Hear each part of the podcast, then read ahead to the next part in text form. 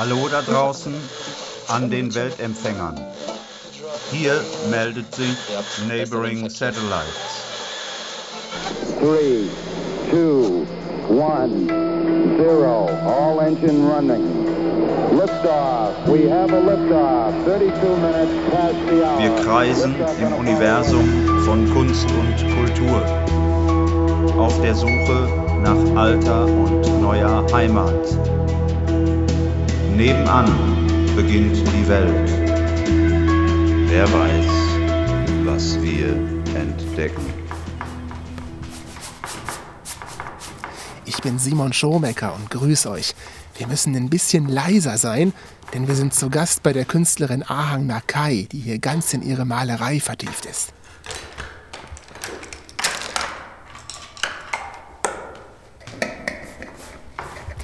Gehe mal in den Nebenraum, um nicht weiter zu stören.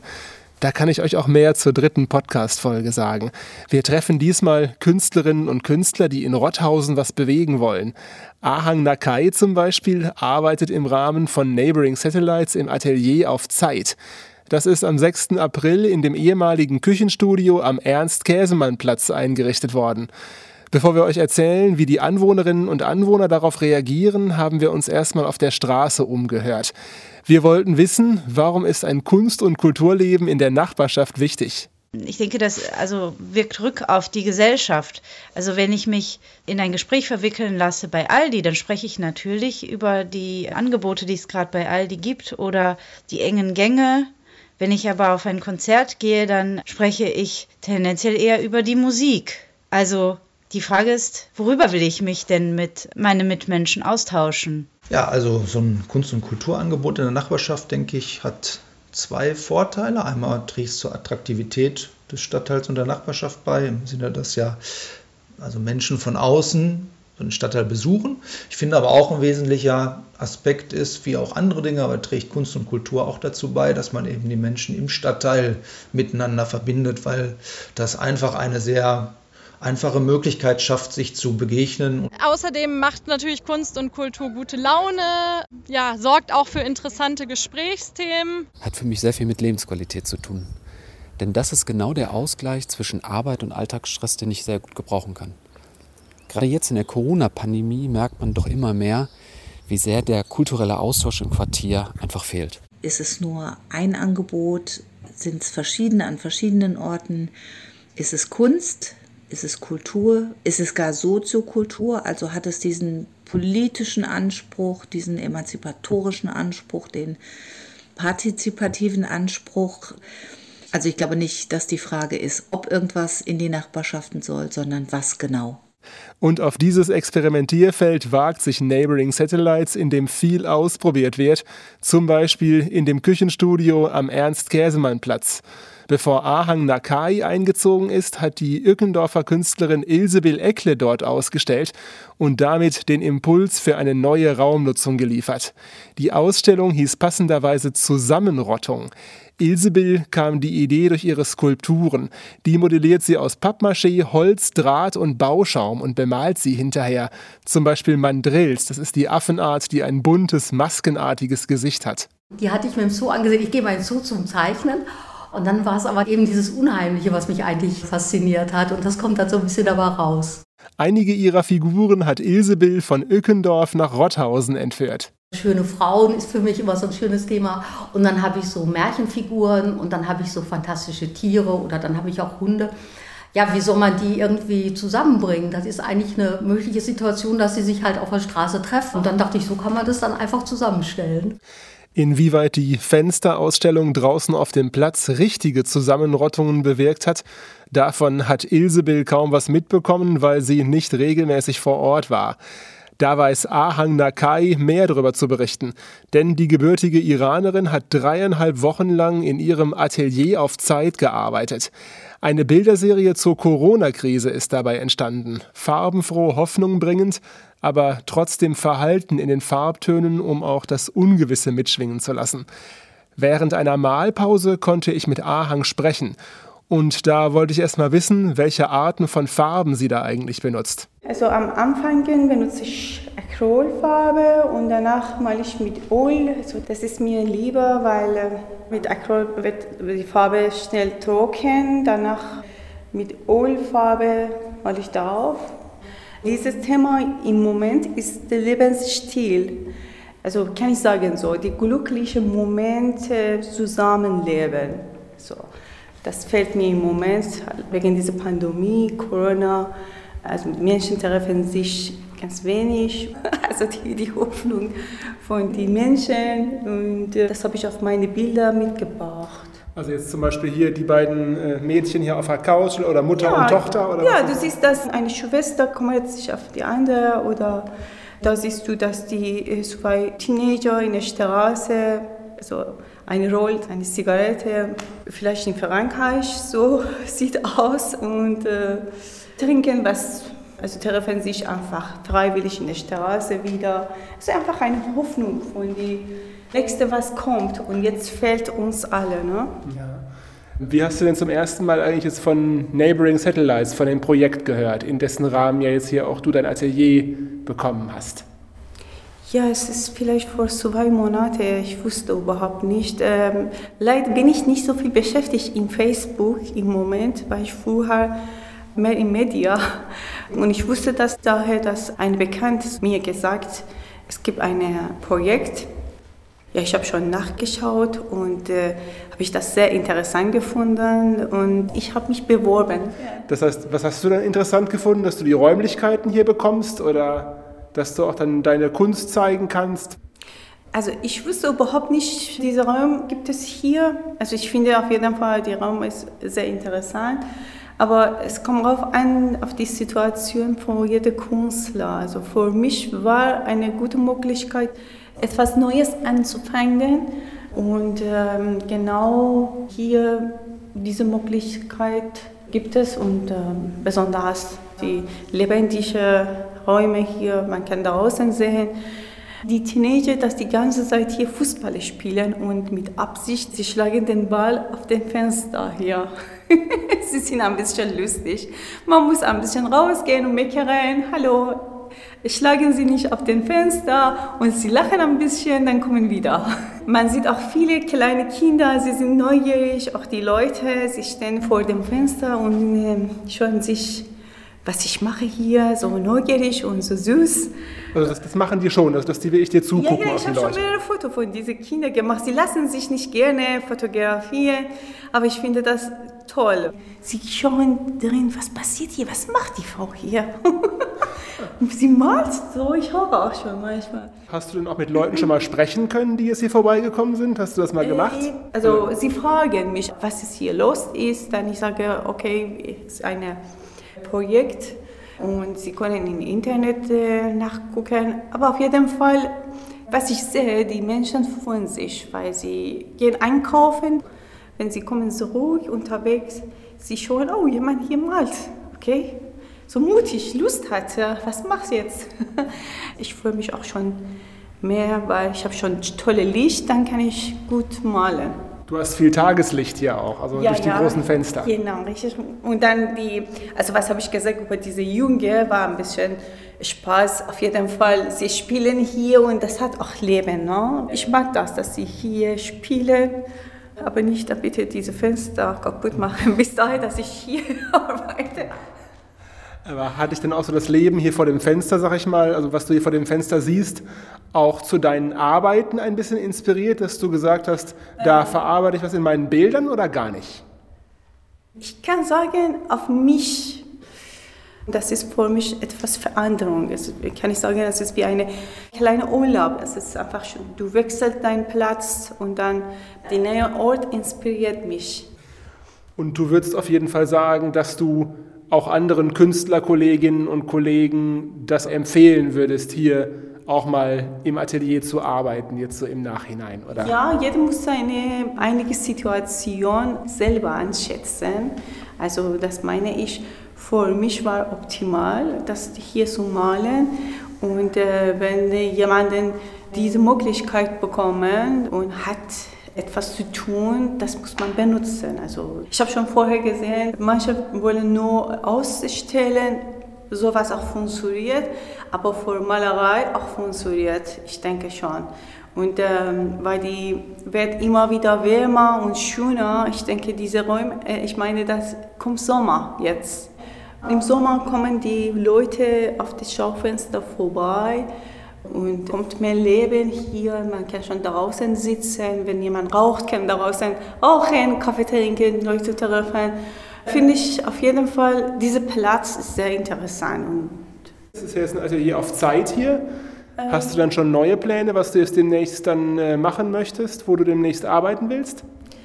Ja, es ist eine gute Frage. Äh, auf jeden Fall, ich suche nach einer Möglichkeit. Vielleicht kann ich auch ein Atelier bekommen. Ansonsten würde ich diese Energie, das habe ich hier gesammelt, weiterhin auf meine Bilder bringen und zu Hause weiter malen. Ahang Nakai hat dreieinhalb Wochen lang im Küchenstudio am Ernst-Käsemann-Platz residiert. Und das Atelier auf Zeit hat der Künstlerin viele Impulse und viel Energie für die Zukunft gegeben, hat sie also quasi in Aufbruchsstimmung gebracht.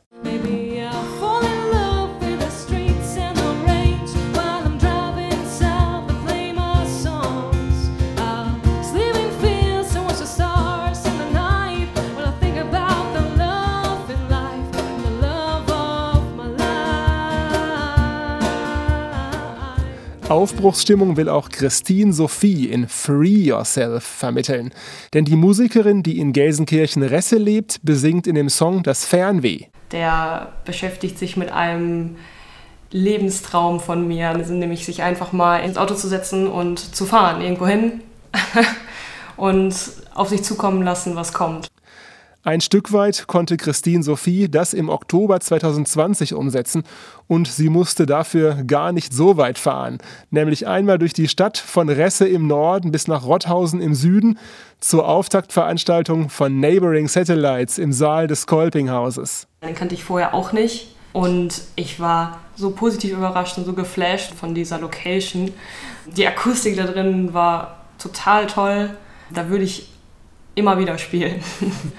Leider konnten im Kolpinghaus ja nicht so viele Menschen teilnehmen, wie wir das, glaube ich, alle gerne gehabt hätten aufgrund der Corona-Pandemie. Aber alle, die da waren, waren unglaublich aufgeschlossen, interessiert und haben auch sehr froh gewirkt, dass sie da teilnehmen konnten und dass dieses Projekt gestartet wird. Von Christine Sophie werden wir also in Rotthausen bestimmt noch mehr hören. Aber der Auftritt im Kolpinghaus war bisher ihre einzige Möglichkeit, den Stadtteil kennenzulernen. Anders ist das bei Daniel Dorrer. Er wohnt in Rotthausen, arbeitet dort als Designer und er produziert eigene Songs auf Englisch und auf Deutsch. Während Ahang Nakai Bilder zur Corona-Krise malt, thematisiert Daniel dieses Biest in einem gleichnamigen Lied. Wir lassen uns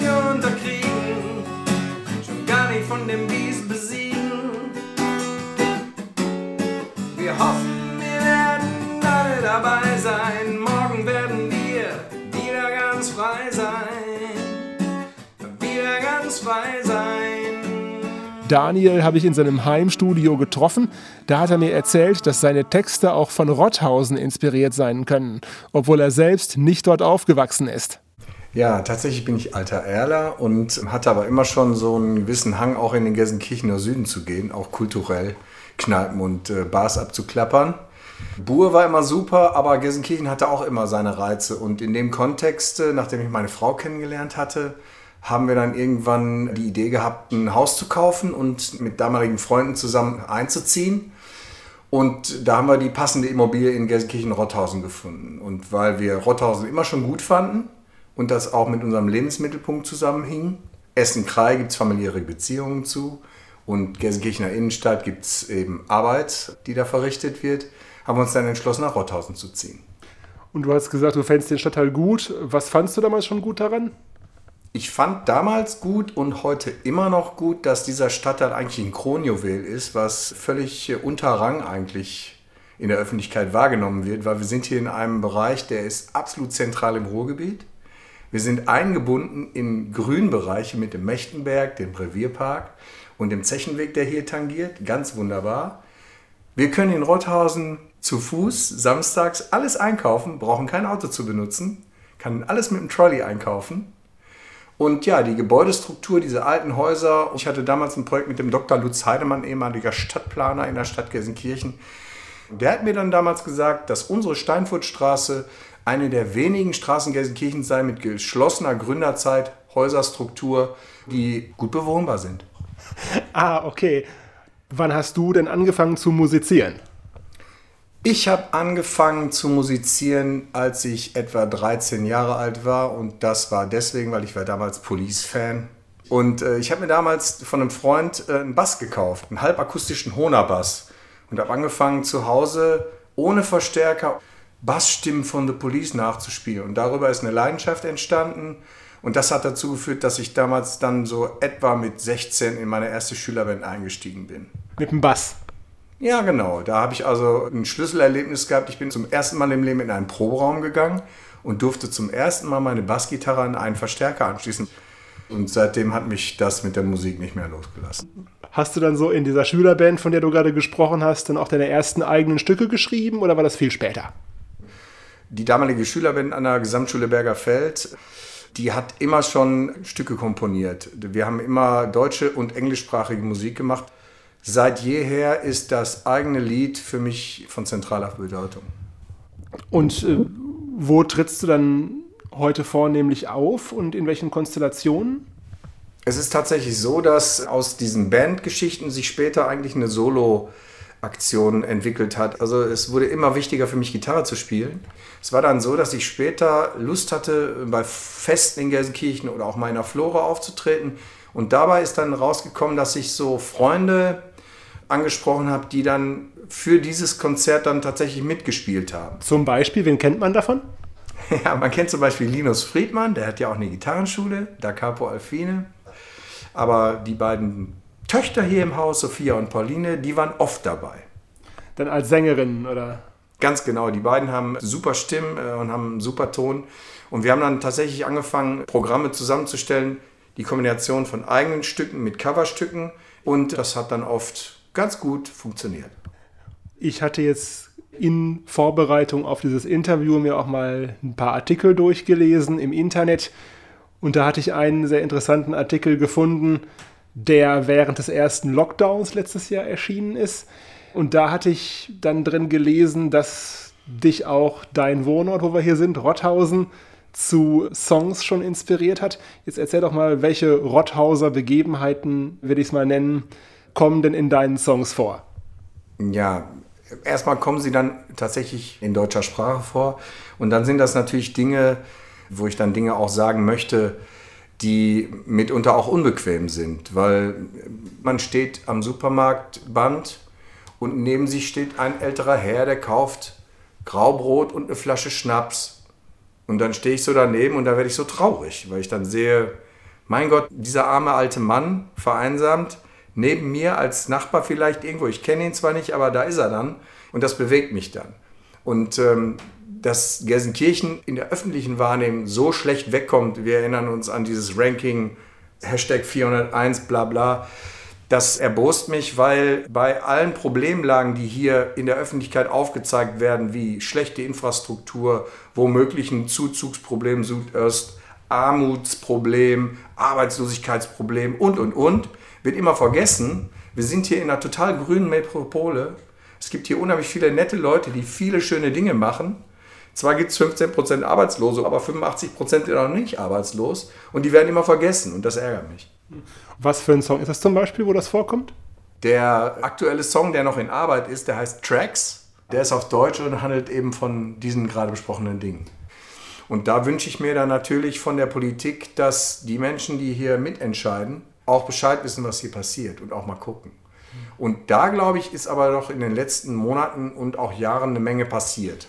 Und ich denke, da könnte jetzt Neighboring Satellites auch noch ein bisschen was zu beisteuern. Das Projekt kann da auf jeden Fall helfen, wie auch natürlich jetzt Maßnahmen der Stadt Gelsenkirchen. Ich weiß zum Beispiel, gibt es jetzt ein Stadtteilerneuerungsprogramm und es gibt auch ein Stadtteilbüro und solche Maßnahmen finde ich natürlich großartig, weil die bringen wirklich was für den Stadtteil. Der Musiker und Designer Daniel Dorra findet es wichtig, dass sein Wohnort Rotthausen lebenswert bleibt.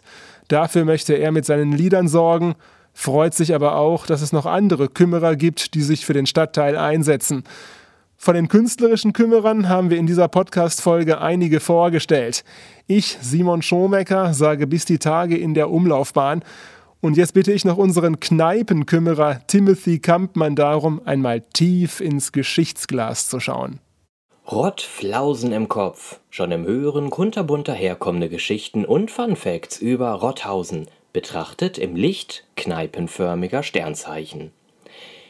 In Erinnerung an die vielen, vielen Kneipen, die sich im vergangenen Jahrhundert wie die Leuchtpunkte des Sternenhimmels über den Rotthausener Stadtplan wölbten und zerstreuten und die wir schon seit der ersten Folge Rottflausen im Kopf zu Sternzeichen verbanden, erzählen wir in jeder Episode hier die große Geschichte Rotthausens in kleinen Anekdoten, die sich unter den Sternbildern von Gaststätteninterieur abspielen. Heute Sternzeichen Sparschrank. Wo Bier fließt, fließt auch Geld. Und wo viel Bier fließt, fließt viel Geld. Das ist wie Fischers Fritze nur mit Schaumkrone. Aber das muss es ja gar nicht, also das mit dem Fließen, denn man kann Geld ja auch anstauen sparen. Allerdings nicht in den buchhalterischen Listeneinträgen irgendwelcher Banken, wo jeder verzeichnete Pfennig bis zur Entgegennahme als blanke Zahl in Tabellen vor sich her dümpelt, in einem Schrödingers katzengleichen Zustand von Virtualität und Verfügbarkeit, so lange eben bis es vom Konto abgehoben wird, sondern ganz in echt. Man kann Geld ja auch physisch sparen, oldschool eben. Und die Kneipen boten sich perfekt dazu an. Man kennt sich, man sieht einander oft, man lässt das eine oder andere Geheimnis da. Dann kann man gleich Teile seines Wochenlohns dort hinterlegen. Zu diesem Zweck gab es Sparschränke. Je nach Anzahl der Fächer recht opulente, flache Kästen mit Einwurfschlitzen und separaten aufschließbaren Fächern, wie eine Art nummeriertes Regal, dessen Eltern von der optischen Erscheinung aus gesehen ein Plattenbau und ein Sparschwein hätten sein können. Man gründete einen Sparverein, reservierte sich eines der Fächer und bei jeder Trinkrunde bedachte man der Zeiten, in denen das Eichhörnchen nicht sammelt, sondern verzehrt. Merksatz: Sparen ist auch bewahren. Ich hatte mal eine App, mit der man Musik schneiden konnte. Nachdem man ausgewählt hatte, welchen Abschnitt des Liedes man behalten wollte, konnte man das speichern. Die App war allerdings so grottig übersetzt, dass das englische Save für Speichern automatisch verdeutscht war mit Retten. Save Our Souls, SOS, heißt ja auch retten. Aus Save bewahren wurde Save retten. In einem Save wird ja auch Wert eingelagert und vor Verlust bewahrt. Dieser Übersetzungsfehler macht einem erstmal bewusst, sparen ist bewahren vor dem Verlust. Bewahren vor Verlust kann wiederum retten sein.